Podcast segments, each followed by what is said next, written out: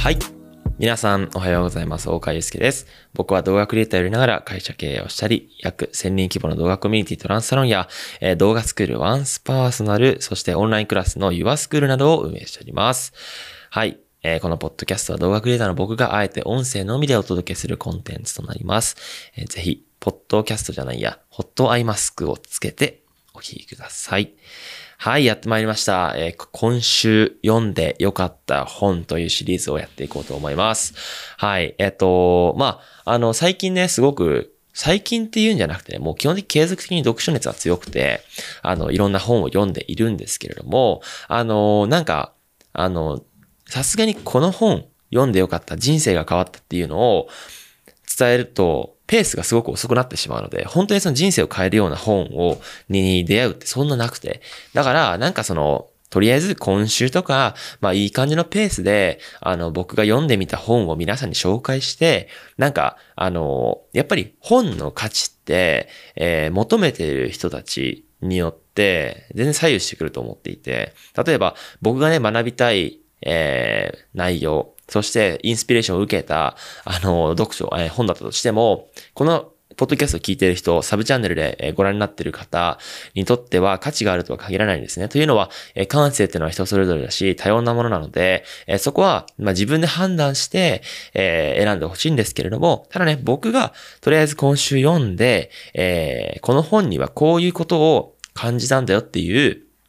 まあ、ある種、なんかその、ね、レビューじゃないですけども、書評をすることによって、なんか新しいその選択肢が作れるのかなというふうに思ったので、今回は、あの、そういった、あの、今週読んでよかった本というものを、えー紹介させていただいて、えーこのね、ポッドキャスト聞いてる方とかは、結構ね、動画クリエイター、動画好きの方が多いと思うんですけれども、まあ動画っていうものは、クリエイティビティを追求するだけでは作れません。感動を生むものなんて。基本的にはそういった本質的な概念だったりとか、あの考え方とか、思考を磨くっていうことが、まあ動画クリエイターにとっては特に現代必要だと思うので、えーそういったものを鍛えるためにも、読書を心からお勧めしたいと思います。ということで、僕が読んでよかったものを紹介していきたいと思います。はい。えー正直ね、反省は基本的に偏ってますよね。やっぱりその、自己啓発ビジネス本がもう、もう本当にそれしかない。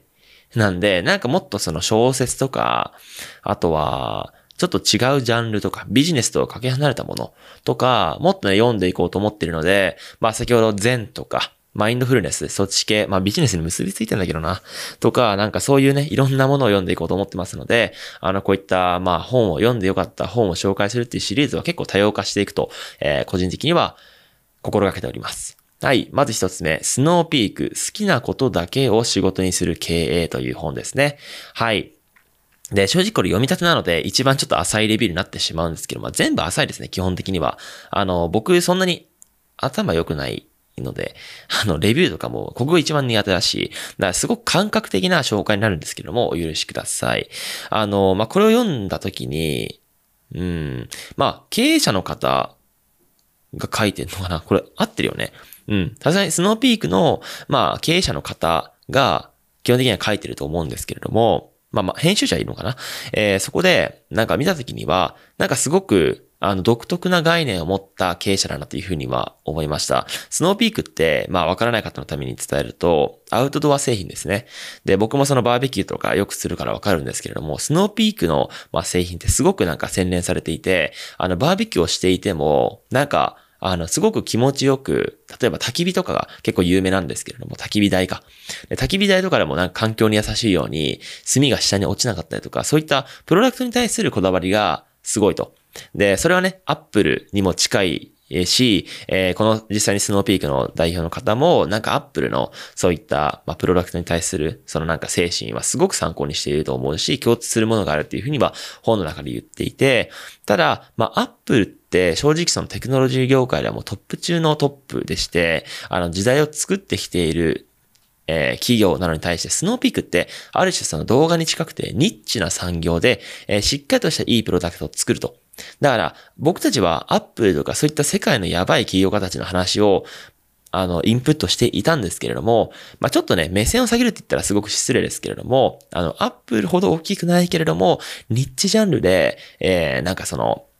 まあ、シェアを取っている。まあ、そういったメーカーさんの話を聞くってことが、今の僕たちにとってはすごく、あの、現実味のあるアドバイスだなと思ったので、まあ、読ませていただきました。まあ、ただなんかね、面白そうじゃないですか。ニッチ産業。動画もニッチ産業だしね。だからそういうの読んで、まあ、感じたことは、やっぱりなんか、本当にその好きに、えっ、ー、と、勝る、なんかその、ビジネスアイディアとか、あの、はないなっていう。まあだ好きに勝るものはないってことですね。結局は好きっていうことが、好きっていう概念が一番その努力するってことを忘れるし、本当になんか努力してることすらも忘れる、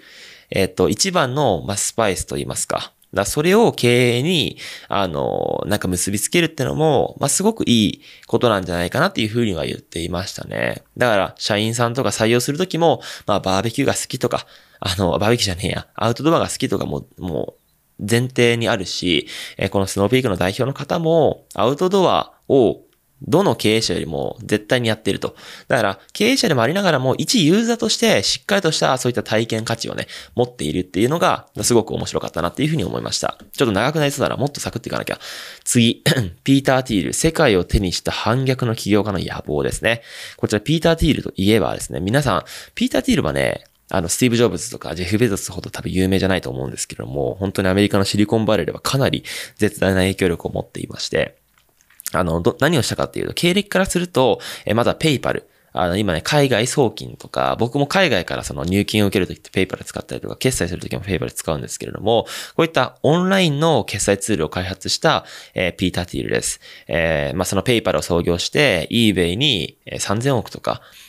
ぐらいで売却したとか、まあ、その後は、あ、えー、あれですね、あの、YouTube。YouTube に携わったりとかね、YouTube の創業に携わったりとか、まあ、あとは、あとは Facebook か。Facebook の立ち上げに初期で投資して、それが何兆にもなったっていう。まあ、何兆、そうだよね。何兆ぐらいになって一番成功した、あの、投資だったりとか、まあ、投資家としてもすごくいい顔を持っているし、まあ、最近では、パランティアだっけな。そういったデータを管理するっていう会社を、まあ、国とね、提携して、まあ、作っていたりとか、本当に、あの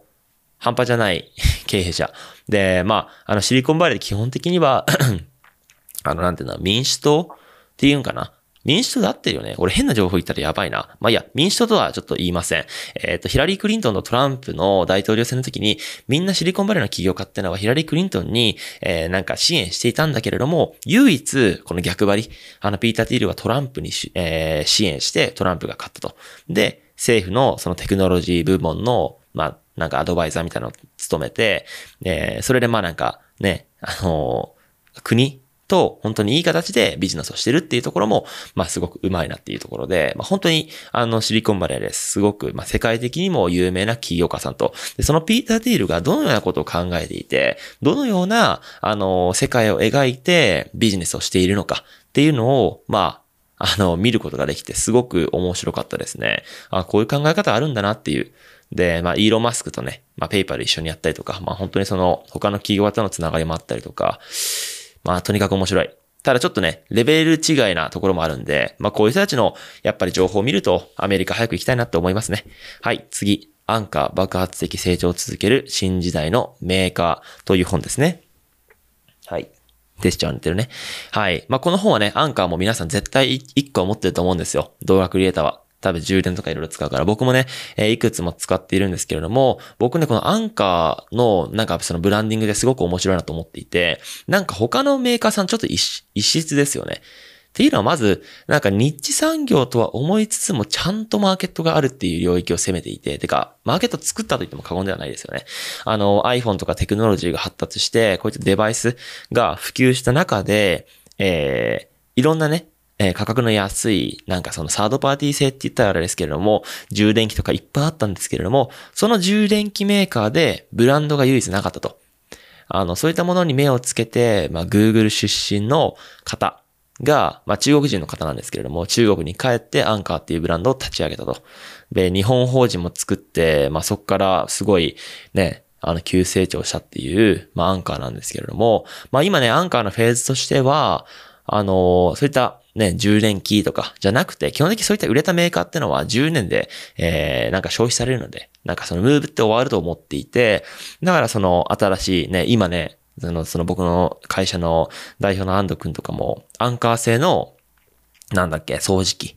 あの、ルンバか。ルンバとか、まあそういったところ、プロジェクターとかにも、ええー、まあそのプロダクトの、あの、なんて言うんだろう。あの、ノウハウを活かして作ってるっていう状態ですね。だから、アンカーの、まあこの歴史と、え、今を知れるのですごく面白かったです。ぜひ読んでみてください。次、イーロン・マスク、未来を作る男。もうこれもシンプル。イーロン・マスクの全てを知りたい方は絶対これ読んだ方がいい。あの、正直めちゃめちゃ面白い。イーロン・マスクってこういう風に育って、で、こういう風に描いてビジネスをしてるんだと、だなと。で、やっぱりスケールが異常。他の企業方はね、全然違う。本当にその、だって人類を火星に連れてくだよ。イーロン・マスクが死ぬまでに。っていうのはちょっとやばいですよね。っていうのを Google の、まあ仲いい、そのね、あの、セルゲイ・プリンとかは、もう本当にイーロン・マスク死んでも応援するっていうふうに言ってるくらいの方です。はい。もう本当にビジネス書ばっかりで申し訳ないんですけれども、こちらディズニー CEO が実践する10の原則という本です。正直この中で一番いい本でした、この本が。っていうのはね、なんだろうな言葉の重みが違うのかな。もうこの人引退してるんですけれども、ディズニー、まあ、この人のね、ロバート・アイガーっていう人の、まあ、歴史ももちろんあるし、ただディズニーっていう、あの、世界最大のエンターテインメント企業の代表を務めた人で、まあ、スティーブ・ジョブズとも、あの、ね、いい感じにコミュニケーション取ってピクサー買収したりとか、スター・ウォーズの、えー、スターウォーズとかマーベルとか売却、買収したりとかね、本当にいろんなエンターテインメントを、まあ、吸収していって、一つのディズニーブランドとして、えー、世の中に提供していると、えー、っていうなんか、本当にスケールがでかい。まあ、イーロン・マスクもでかいんだけれども、なんかその、やりきったっていうところがすごく大きくて、で、この人、あの、このやりきった段階で本を書いてるんですよ。だから、この一冊に全てが詰まっているんですよね。で、これちなみにあの、マイクロソフトを創業したビル・ゲイツも、あの、本当に読んでよかった本としてお勧めしていまして、あの、これを見ると、もう経営者としても動画クリエイターとしても、一人の人間として、本当に大切に生きていこうと思う大切なことが、あの、大切に生きていこうってことがまとまってます。本当にこれを見ると、僕たちは普段こういうことのために仕事すべきなんだなっていう本質が学べる。このディズニー CEO が実践する10の原則は絶対読むべき。これは本当に俺も感動した。はい。実際にこの本を読んで、え会社に反映させた、まあなんかこともあるんですけれども、あのー、本当にそのぐらい良かったので、ぜひ読んでみてください。はい。そんな感じで、ちょっとね長くなってしまったんですけれども、えー、僕がね、今週読んで良かった本という形でやらせていただきました。引き続きね、この、えー、なんか、企画に関してはやっていこうと思いますので、感想等ある方はコメントいただけたらというふうに思っております。はい、そんな感じで、え、今日のポッドキャストも以上となります。皆さんどうもありがとうございました。